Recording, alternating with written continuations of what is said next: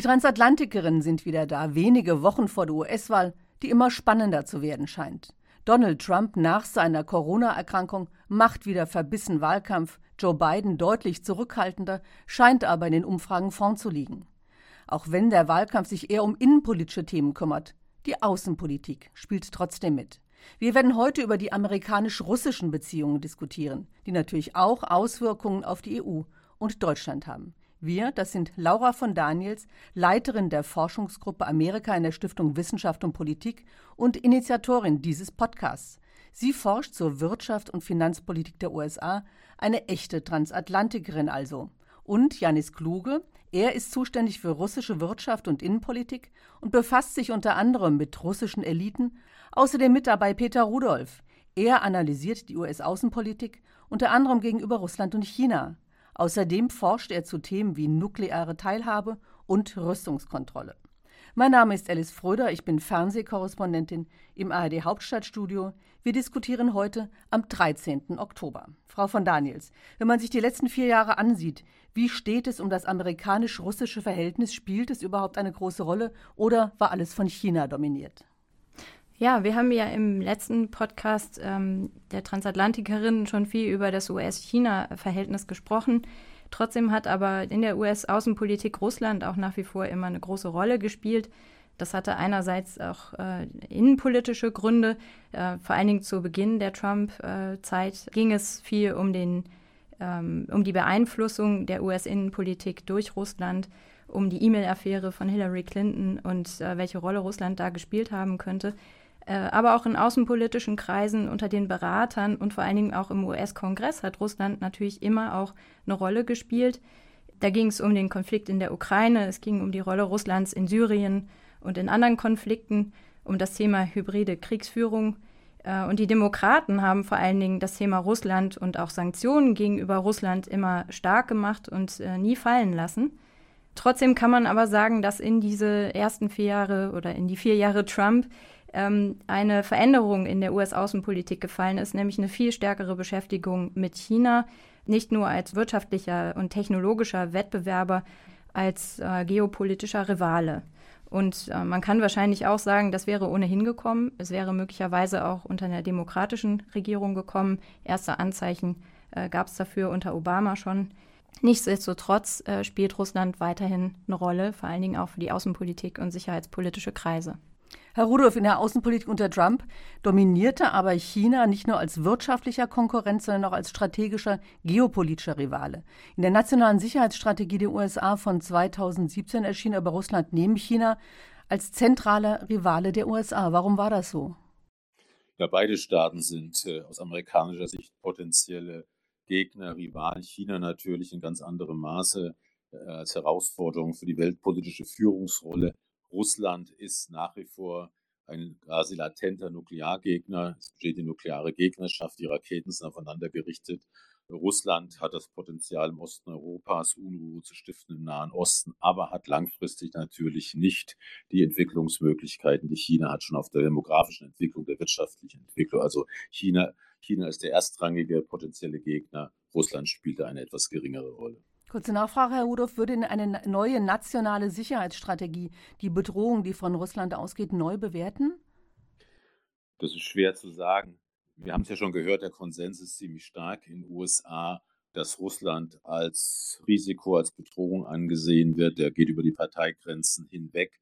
Insofern glaube ich auch, dass dieses Muster der globalen, der Großmachtrivalität auch in einer beiden Administration gegeben sein wird. Aber das sind natürlich Prognosen schwierig zu machen. Jede Administration versucht ja in so einer Strategie auch eigene Akzente zu setzen. In der Tat. Frau von Daniels, wo knirscht es denn am meisten zwischen den USA und Russland?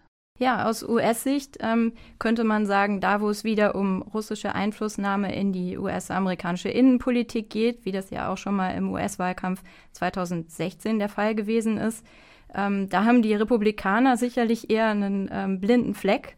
Äh, für die Demokratische Partei ist das ein sehr wichtiges Thema. Ähm, andere Bereiche, in denen es knirscht, äh, ist sicherlich ganze, äh, der ganze Problembereich Cyberangriffe Russlands. Ähm, aber auch aus US-Sicht äh, zum Beispiel, dass Russland ähm, Rüstungskontrollabkommen, also INF, äh, zum Beispiel verletzt haben soll. Ja, und die alten äh, Konflikte bleiben auch weiterhin erhalten. Es geht um Syrien, um Libyen, um die Ukraine. Herr Kluge, Sie sind Russland-Experte. Können Sie das aus russischer Sicht ergänzen?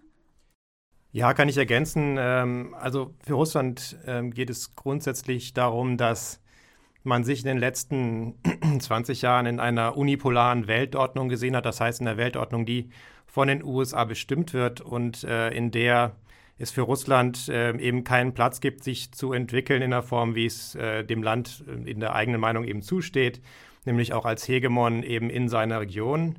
Das ist sozusagen ein grundsätzlicher systematischer ja, Konflikt, ein grundsätzliches systematisches Problem, äh, wo Russland eben auf eine sogenannte multipolare Weltordnung hofft, in der es dann verschiedene Akteure gibt, einschließlich Russland, und es nicht mehr diese Vorherrschaft der USA gibt.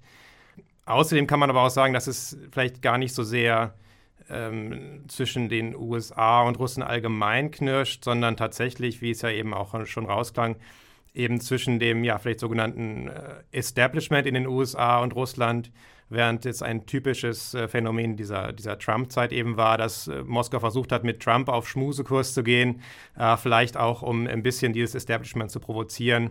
Also versucht hat auch diese Spaltung innerhalb der US-amerikanischen Politik für sich zu nutzen. Herr Rudolph, die USA sind ja im vergangenen August aus dem INF-Vertrag ausgestiegen. Wie sieht es denn mit der strategischen Rüstungskontrolle aus? Kann und wird es überhaupt eine erneute Einigung auf einen Vertrag geben? Kann sowas überhaupt gelingen? Es gibt ja noch einen Vertrag äh, in der Rüstungskontrolle, der New Start-Vertrag, der läuft am 5. Februar nächsten Jahres aus, kann aber einvernehmlich um weitere fünf Jahre verlängert werden. Jetzt geht es darum, wird dieser Vertrag verlängert, gibt es dann die Möglichkeit äh, zu Neuregelungen, dass auch andere Waffensysteme erfasst werden. Da scheint momentan einiges im Gange zu sein. Aber die Trump-Administration hat versucht, Russland zu bewegen, alle Nuklearwaffen, auch die taktischen, das heißt die geringere Reichweite einzubeziehen, will auch China mit an den Tisch bekommen. Das geht natürlich nicht, das ist aussichtslos. Aber die entscheidende Frage sein, wird sein, auch für die Zukunft der Rüstungskontrolle, kann dieser Vertrag erstmal verlängert werden und kann es dann dazu kommen, dass dieser Vertrag erweitert äh, auf andere Bereiche ausgedehnt wird. Das ist jetzt sozusagen in der nächsten Zeit, äh, sind wir kritische Wochen und Monate für strategische Rüstungskontrolle. Frau von Dahlen, jetzt blicken wir in die Zukunft. Würde das mit Trump einfacher sein als mit Joe Biden? Naja, was man über äh, Joe Biden sagen kann, ist, dass er äh, jemand ist, der auf multilaterale Lösungen setzt. Ähm, er hat sich in der Vergangenheit für Rüstungskontrolle ausgesprochen. Auch jetzt im Wahlkampf hat er das vermehrt getan. Und er war als Vizepräsident Unterstützer dieses New Start-Vertrags, von dem Peter Rudolph gerade schon äh, gesprochen hatte.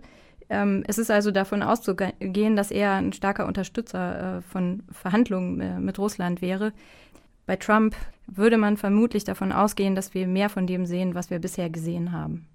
Amerikanische Außenpolitik hat natürlich auch Auswirkungen auf uns, auf Deutschland und auf Europa. Deutschland ist Teil der nuklearen Abschreckung über die sogenannte nukleare Teilhabe. Das ist ein Konzept innerhalb der Abschreckungspolitik der NATO. Hier sind Mitgliedstaaten ohne eigene Atomwaffen in die Zielplanung und in den Einsatz der Waffen durch die NATO einbezogen, sind eng mit ihr verbunden und damit sind wir auch mit den USA eng verbunden. Wir fragen jetzt, welche Auswirkungen hat dies auf die EU-Politik gegenüber Russland? Herr Kluge. Das jüngste Beispiel der Streit um die Gaspipeline Nord Stream 2. Europa soll damit mit Gas aus Russland versorgt werden. USA sind strikt dagegen, sanktionieren das. Was bedeutet das für die EU bzw. Deutschland und ihre Beziehungen zu Russland wiederum? Ja, ich denke, das wichtige Thema an dieser Stelle ist, ähm, ist letztlich die Einigkeit der EU, die ja eine Voraussetzung ist für überhaupt für die außenpolitische Handlungsfähigkeit der Europäischen Union. Und ähm, da aus der Perspektive war Nord Stream 2 schon von Anfang an problematisch, weil es eben äh, sozusagen gegen die Interessen einiger EU-Mitgliedstaaten äh, durchgesetzt wurde. Ähm, und das sorgt natürlich für Misstrauen. Und eine Folge dieses Misstrauens äh, ist eben auch, dass Staaten beispielsweise wie Polen jetzt versucht haben, mit den USA bilateral ihre, ähm, ihre Beziehungen stärker zu organisieren und weniger über die EU, auch ihre Sicherheitsgarantien eher bilateral zu sichern, beispielsweise indem amerikanische Soldaten in Polen stationiert werden. Und ähm, mit diesen aktuellen Sanktionen wird praktisch nochmal Salz in diese Wunde gestreut, in diese, diese Spaltung. Ähm, das heißt, es macht es nochmal schwieriger, dass es eine Einigkeit gibt ähm, auf europäischer Ebene, die eben Voraussetzung ist für eine Politik gegenüber Russland. Haben Sie da Hoffnung, dass sich das ändert, dass man sich da zusammenrauft? Ich denke, dass es schon einfacher wäre unter, unter äh, Präsident Biden, ähm, äh, weil ich mit mehr Absprache äh, rechne ähm, im transatlantischen Verhältnis. Ich glaube aber nicht, dass äh, die Ambitionen, im Nord Stream 2 zu stoppen, in den USA abnehmen werden. Das war ja ein ja, parteiübergreifender Konsens und auch ein äh, Washington-übergreifender Konsens in den letzten Jahren, dass man versucht hat, dieses Projekt zu stoppen. Frau von Daniel, sehen Sie das auch so unter beiden? Wie geht es weiter mit der Sanktionspolitik? Ja, das Thema bleibt uns erhalten. Wir haben auch hier äh, bei den Transatlantikerinnen schon in der ersten Folge darüber äh, gerätselt, ähm, ob Biden äh, besser wäre aus EU-Sicht oder, oder die Sache verschlimmert. Klar ist, dass US-Sanktionen gegenüber Russland auf äh, Gesetzgebung äh, beruhen, die im Kongress in beiden Häusern mit breiten Mehrheiten verabschiedet wurde. Da haben Demokraten, Republikaner zugestimmt. Äh, und generell kann man auch sagen, dass Sanktionsgesetze in den USA eher selten oder nie einfach so aufgehoben werden. Was denkbar ist, wenn auch eher unwahrscheinlich, ist, äh, dass eine Biden-Regierung sich mit dem Bau einer Pipeline Nord Stream 2 oder der Fertigstellung eventuell abfinden könnte. Allerdings bedeutet das dann ganz klar, äh, dass man im Gegenzug eine Forderung an die EU herantragen würde. Also wir können mal schauen, was das dann bedeutet äh, für die Politik der USA und der EU äh, mit Blick auf China? Also was könnten wir Europäer dann quasi anbieten? Das wären so die Fragen, die man sich dann stellen müsste. In der Tat ein weites Feld. Herr Kluge, wir kommen noch mal auf einen weiteren Konfliktherd. Das ist momentan die Situation in Belarus. Von der Trump-Regierung gibt es bislang keine nennenswerte Reaktion. Jedenfalls soweit wir es in Europa hier mitkriegen. Sollten sich Deutschland und die EU stärker für die Opposition in Weißrussland einsetzen? Ich glaube, dass die Möglichkeiten der Europäischen Union äh, über den Ausgang der aktuellen Krise in Belarus zu entscheiden sehr, sehr beschränkt sind, sehr gering sind. Äh, Moskau hat hier deutlich mehr äh, Möglichkeiten zur Verfügung und hat sich eigentlich schon relativ früh dazu entschieden, dass man jetzt zumindest erstmal ähm, Lukaschenko den Rücken stärken möchte. Äh, es geht Moskau letztlich darum, dass man den Einfluss äh, in Belarus behalten möchte und dass man auch nicht will, dass jetzt im Umfeld Russlands eben eine, ja, ein, ein, ein Umsturz passiert, der auf Druck der, von der Straße her äh, geschieht. Letztlich äh, kann es sein, dass Moskau versucht, jemand anderen in Belarus einzusetzen ähm, oder zu unterstützen, aber äh, für die Europäische Union bedeutet das eigentlich, dass die Möglichkeiten eben sehr, sehr begrenzt sind, dort in der Krise etwas zu verändern. Das heißt, wir geben rhetorische Unterstützung, aber mehr auch nicht. Naja, diese Unterstützung ist natürlich schon wichtig. Also Europa, EU ist ein Zufluchtsort. Aus der EU kann ganz viel unabhängige Berichterstattung passieren. Äh, das ist auch für die Menschen in Belarus wichtig. Und in, in diese Form der Unterstützung ist auch wichtig, also dass die Sichtbarkeit auch weiterhin gewährt wird für diese äh, Oppositionellen, aber ähm, darüber hinaus ähm, sind es einfach ja, Tatsachen, die in, in, Minsk und Moskau geschaffen werden, ähm, mit äh, denen die Europäische Union, mit denen Deutschland eigentlich nur umgehen kann und äh, sie nicht gestalten kann. Herr Rudolph, wir machen mit Ihnen weiter. Ein weiteres sehr großes Feld ist die nukleare Abschreckung. Kann sich Deutschland der nuklearen Debatte entziehen, die von den USA ja bis in die NATO ausstrahlt? Können wir da raus? Wir können das sicherlich nicht raus. Wir haben ja auch versucht, ein bisschen diese Debatte äh, anzuheizen. Die Frage, ob nukleare Teilhabe beibehalten werden soll. Diese Frage ist durch höchst umstritten in Deutschland, innerhalb der NATO. Die in Deutschland gelagerten amerikanischen Atomwaffen haben militärisch oder abschreckungsstrategisch so gut wie keine Bedeutung. Da geht es eher um politischen Zusammenhalt äh, der NATO und äh, um die Rücksichtnahme auf andere Staaten, die sich äh, subjektiv einer größeren Bedrohung ausgesetzt sehen. Insofern ist Deutschland da in der Lage, Deutschland muss auf diese Diskussion eingehen, will aber nicht, deutsche Politik mag das nicht so, sich Nuklearfragen zuzuwenden. Also die Frage ist, ob hier langfristig, längerfristig, mittelfristig Deutschland an dieser Diskussion sich beteiligen wir, die USA, haben ja auch neue Waffensysteme stationiert und sind dabei zu stationieren auf U-Booten und auf Überwasserschiffen neue äh, Atomsprengköpfe geringerer äh, Sprengkraft. All das sind Sachen, die in der NATO sicherlich eine Rolle spielen werden. Aber für Deutschland ist es natürlich immer schwer, über Nuklearfragen zu diskutieren. Da möchte man am liebsten drüber schweigen. Sehen Sie da so ein bisschen Handlungsbedarf von Deutschland aus? Der Bedarf entsteht, wenn die Entscheidung anfällt, die endgültige Entscheidung über einen Nachfolger für ein bestimmtes Flugzeug, den Tornado. Das Flugzeugmodell ist jetzt vier Jahrzehnte alt. In den nächsten Jahren muss er ersetzt werden. Und zwar auch, ähm, wenn es nach der gängigen Politik geht, in der nuklearen Rolle. Teile dieser Tornados sind eben in der Lage, amerikanische Atombomben zu befördern. Will Deutschland an nuklearen Teilhabe festhalten, dann bedarf es eines Nachfolgemodells, das in der Lage ist, äh, diese Aufgaben zu erfüllen. Das ist natürlich innenpolitisch höchst heikel und umstritten. Und da wird sich, je nachdem, wie sich äh, die politische Lage in Deutschland entwickelt, werden sich dann noch ein paar interessante Diskussionen entwickeln, wenn der endgültige Beschluss äh, zur Beschaffung eines neuen Flugzeuges äh, feststeht. Es gibt ja inzwischen äh, Planungen, aber sozusagen Verträge sind noch nicht unterzeichnet. In der Tat. Herr Rudolph, hat sich denn die sicherheitspolitische Lage in Deutschland unter Trump verändert? Haben Sie da eine Veränderung bemerkt? Also sicherheitspolitisch ist ja Deutschland nicht, äh, nicht unmittelbar bedroht und in, in der Form auf amerikanischen Schutz angewiesen. Was sich verändert hat, sind die deutsch-amerikanischen Beziehungen. Trump ist NATO-kritisch, hat äh, ein großes Problem mit Deutschland, das er als Trittbrettfahrer bezeichnet und äh, gerade auch weil Deutschland im wirtschaftlichen Bereich sehr stark ist. Es ist eine Veränderung in den deutsch-amerikanischen Beziehungen und weitere vier Jahre Trump würden sicherlich bedeuten, dass es äh, zu einer größeren Entfremdung kommt. Und vier Jahre Trump würde natürlich auch bedeuten, dass die USA, der Rückzug der USA von der traditionellen, eher konsensual orientierten Führungsrolle weiter vorangehen dürfte. Also würde sich was ändern, wenn Joe Biden Präsident werden würde? Ja, sollte man nicht so große Hoffnung. Natürlich, der Stil wird anders. Biden ist interessiert, wir haben das auch schon äh, andeutungsweise gehört, natürlich andere Staaten auch einzubinden, eine Politik gegenüber China. Die Stärke der USA, des Westens wird darin gesehen, äh, den Zusammenhalt, dass man eine gemeinsame Position vielleicht schaffen kann gegenüber China, um auch gerade wirtschaftlichen Bereich äh, größeren Druck äh, ausüben zu können. Das hat äh, Trump versäumt. Also hier ist zu erwarten, dass gerade mit Blick auf China äh, Biden äh, auf die äh, Verbündeten in Europa, aber auch in Asien stärker zugehen könnte und da gewisse Erwartungen hegen würde, die natürlich auch von deutscher Seite genutzt werden könnten, um vielleicht in anderen Bereichen äh, zu Kompromissen zu finden. Erweitern wir unseren Blick und schauen mehr auf Russland. Welche Rolle spielt dort überhaupt der amerikanische Wahlkampf?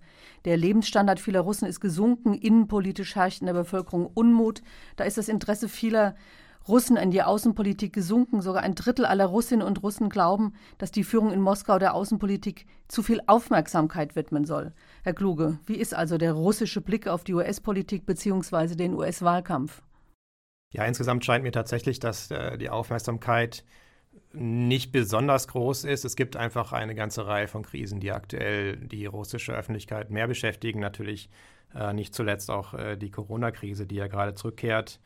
Ähm, auch, dass man inzwischen in Moskau ähm, etwas, äh, sagen die Hoffnung verloren hat, dass sich durch einen, durch einen Präsidenten Trump besonders viel im russisch-amerikanischen Verhältnis ändert.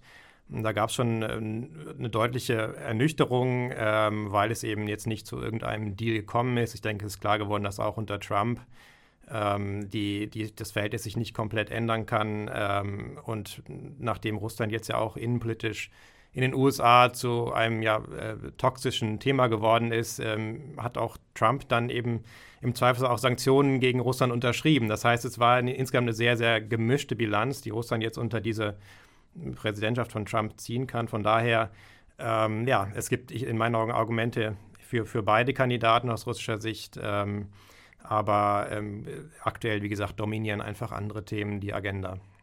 Frau von Dahlen, wie schaut denn Moskau auf Trump und Biden? Von welchem Kandidaten geht denn für Putin die größere Bedrohung, falls man das Wort hier benutzen darf, aus? Ich kann nur interpretieren, ähm, wie Moskau das sieht, aber ich würde mal sagen, äh, dass Joe Biden der unbequemere Kandidat wäre. Ähm, und äh, ja, wenn man mal schaut, was Joe Biden so sagt und geschrieben hat zum Thema Russland, US und zur US-Politik gegenüber Russland, ähm, da gibt es einen Artikel von Joe Biden und Michael Carpenter aus der US-Zeitschrift Foreign Affairs von Anfang 2018. Ähm, wo Angriffe auf die Demokratie und russische ähm, Fehlinformations- oder Falschinformationskampagnen äh, thematisiert werden, aufgegriffen werden. Und das wird ganz klar als eine Bedrohung des ähm, westlichen Modells gesehen. Also ist auch davon auszugehen, dass äh, Biden seine Außenpolitik stärker auf dieses Problem ausrichten würde. Ähm, er schreibt selber auch äh, in, in, aktuelleren Stücken und hat es auch in äh, Wahlkampfreden immer wieder gesagt, äh, diese Idee vorangebracht, eine Allianz der Demokraten, die also gemeinsam äh, gegen diese russischen Angriffe auf das demokratische Modell äh, vorgehen sollen. Ähm, ja, man müsste dann schauen, wie das konkret aussieht, wie das in, ähm, wie Worte in Taten umgesetzt werden. Aber all das haben wir von ähm, Donald Trump über vier Jahre nicht gehört. Nicht mal die Initiative in die Richtung. Herr Rudolph, wir machen weiter. Auch hier können wir China nicht außen vor lassen. Was bedeuten denn die steigenden US-China-Spannungen für Russland? Spielen sie eine Rolle und welche Rolle? Und wenn ja, welche Rolle spielen sie? Vielleicht eher aus, aus der Sicht der USA. Russland und China haben sich ja angenähert, ein gewisses, nicht ein Bündnis, aber eine gewisse Entente, eine gemeinsame Beziehung. Russland ist der eher abhängigere Partner im Verhältnis äh, Russland-China, wirtschaftlich der abhängigere, auch der kleinere Partner. Es gab einen Ansatz zu Anfang der Trump-Administration, es gab zumindest den Versuch, konzeptionell auf Russland zuzugehen, um Russland von China wegzubewegen, quasi die Moskau, die Russlandkarte im Verhältnis zu China zu spielen. Das hat sich so äh, nicht entwickelt. Aber grundsätzlich gibt es in den USA immer noch Stimmen, die sagen, wir müssen stärker auf Moskau, auf Russland zugehen, damit sich die Beziehungen zwischen äh, Peking und Moskau nicht weiter verfestigen, weil das hat natürlich auch, hat natürlich äh, auch eine Bedeutung für unser beide Staaten, Russland und China, haben andere Vorstellungen zur internationalen Ordnung. Beide Staaten sind geeint in der Frage, Menschenrechte sollten in den Vereinten Nationen keine große Rolle spielen. Souveränität, Nichteinmischung sind die zentralen Prinzipien. Hier gibt es eine gewisse eine gewisse Achse zwischen äh, Peking und Moskau, um dieses Wort, das natürlich andere Konnotationen hat, äh, zu gebrauchen, andere Vorstellungen zur internationalen Ordnung. Und äh, die Frage ist natürlich für die amerikanische Außenpolitik, wie stark werden die Beziehungen sich festigen zwischen äh, Russland und China. Und aus amerikanischer Sicht wäre es natürlich von Interesse, diese Beziehungen nicht allzu stark werden zu lassen, weil der geopolitische Horror oder das äh, Worst-Case-Szenario ist, dass sozusagen zwei Autokratien, Russland und China, die dominante Position auf dem, wie das in geopolitischer Sicht immer heißt, eurasischen Kontinent erlangen können. Das ist traditionell äh, ein, eine Befürchtung, die in der amerikanischen Diskussion immer wieder äh, zum Ausdruck kommt. Herr Rudolph, was bedeutet denn in diesem Zusammenhang das Decoupling, die von Trump betriebene Entflechtung der US-Wirtschaft von China für Russland? Das, äh, gut, das ist ja jetzt äh, ein bisschen auch umstritten, wie weit das diese Entflechtung zwischen USA und China getrieben werden sollte. Sicherlich im hochtechnologischen Bereich, da geht Trennung äh, klar voran. Das wird äh, vor allen Dingen für andere Staaten eine große Herausforderung werden. Wie können die Beziehungen mit China wirtschaftlich äh, weiterentwickelt werden, wenn die USA großen Wert darauf legen, dass äh, Hochtechnologieexporte kontrolliert werden, beschränkt werden, dass Investitionen chinesischer Firmen in westlichen Ländern stärker kontrolliert äh, werden können. Wir geben weiter an Herrn Kluge. Ja, grundsätzlich äh, könnte man ja denken, dass, äh, dass dieser Konflikt jetzt für Russland äh, etwas Gutes wäre, nach dem Motto, wenn zwei sich streiten, freut sich der Dritte. Aber tatsächlich ist Russland da eigentlich in einer ähnlichen Situation äh, wirtschaftlich gesehen äh, wie Deutschland. Äh, man ist immer noch sehr, sehr abhängig und verflochten, vor allem mit dem westlichen Finanzsystem. Darum halten sich alle russischen Unternehmen äh, oder fast alle und auch die russischen Staatskonzerne an westliche Sanktionen. Ähm, und, und, darum hätte es, wenn jetzt die Amerikaner beispielsweise ein chinesisches Unternehmen sanktionieren, hätte es zur Folge, dass dieses Unternehmen in Russland nichts mehr verkaufen kann. Das heißt, äh, dieser, dieser Handelsstreit und das, sozusagen diese Gegnerschaft China-USA hat letztlich für Russland ist es eher eine Bedrohung ähm, und es gefährdet eher Russlands aktuelle ja, ähm, Aufstellung. Man, es ist für Russland nicht möglich, äh, jetzt plötzlich äh, den ganzen Verflechtungen mit dem Westen den Rücken zu kehren. Das will man natürlich auch nicht, ähm, weil man auch diese Abhängigkeit von China nicht will. Das heißt, es ist ganz klar im russischen Interesse, dass, dass dieser amerikanisch-chinesische Konflikt nicht eben zu einer, bis zu einem Grad eskaliert, in dem Russland dann vor die Wahl gestellt werden wird, äh, entweder Be Beziehungen und äh, wirtschaftliche Verflechtungen im Westen oder mit China. Frau von Daniels, wenn die USA mit dem Decoupling so weit gegen China tatsächlich auch vom US-Dollar-System abzuschneiden, das Land aus dem SWIFT-System auszuschließen oder sogar den Zugang zum US-Dollar zu blockieren, was würde das denn für Russland bedeuten? Chance auf mehr lukrative Geschäfte mit China? Oder muss man so abwägen, wie Herr Kluge das eben momentan gesagt hat, weder noch? Ja, ist sicherlich ein gemischtes Bild. Also einerseits könnte man sagen, äh, da gibt es irgendwie Chancen auf mehr lukrative Geschäfte mit China. Andererseits ähm, äh, muss man auch ganz klar sehen, äh, dass das Decoupling, wenn es so weit geht, dass China tatsächlich vom US-Dollar-System abgeschnitten wäre, ausgeschlossen wäre, ja? äh, dass das zu einer Destabilisierung der gesamten Weltwirtschaft sicherlich führen würde, dass wir eine Destabilisierung der Finanzmärkte sehen würden. Also die Weltwirtschaft im Abwärtsstrudel, das kann auch für Russland nicht gut sein. Ähm, und dann kommt auch nochmal erschwerend hinzu, ähm, wenn die USA bereit sind, sowas mit China zu machen, vor, warum sollten sie dann vor mehr finanziellen Druck auf Russland überhaupt noch Halt machen? Herr Kluge, noch mal eine Frage zu Russland und USA. Das ist ein weites und historisch auch durch den Kalten Krieg belastetes Feld der US-Außenpolitik. Wie werden sich die Beziehungen nach den Wahlen entwickeln? Die Beziehungen zwischen USA und Russland. Jetzt China, das mal ein bisschen außen vor. Äh, wenn ich da vielleicht noch ganz kurz einen, einen, Nachtrag zu dem Thema von eben. Also es ist vielleicht eine Beobachtung, ähm, Russland und China haben ihre, ihren Handel in den letzten Jahren zu einem großen Grad von US-Dollar auf Euro umgestellt, interessanterweise. Das heißt, da versucht man offenbar, sich ein bisschen unabhängiger zu machen ähm, von, ähm, von amerikanischen Sanktionen und äh, meint, dass der Euro da die sicherere Bank ist. Ähm, grundsätzlich, was die langfristigen ähm, Beziehungen betrifft, ähm, sehe ich eigentlich für das Verhältnis keine positiven Entwicklungschancen in den nächsten ja, äh, zehn Jahren zumindest. Ich denke, es gibt einfach zu viele grundlegende, grundlegende Konflikte. Es, ich denke, es ist ähm, vor allen Dingen das Problem, dass ähm, die USA, ähm, natürlich auch in dem Fall auch die EU, dass die eben das, ein anderes ähm, auch normatives Verständnis davon ähm, vertreten, wie Staaten nach innen organisiert sein sollten. Das heißt, Russlands Autoritarismus äh, wird wahrscheinlich immer, äh, solange er besteht, anecken mit, äh, mit, mit, ja, mit Brüssel, mit Washington. Und äh, das heißt, da ist ein systematischer Konflikt, der nicht so leicht aus der Welt äh, zu schaffen sein wird. Außerdem wir haben ja schon über die Sanktionen gesprochen. Diese Sanktionen, äh, in Russland geht man davon aus, dass die auch mehrere Jahrzehnte bestehen bleiben und ähm, ja, hat sich eigentlich darauf eingerichtet, ähm, dass da unabhängig jetzt von dem Wahlausgang in den nächsten Jahren einfach nichts zu offen ist. Frau von Daniels hat noch eine, eine Bemerkung, will wahrscheinlich noch Europa einbringen.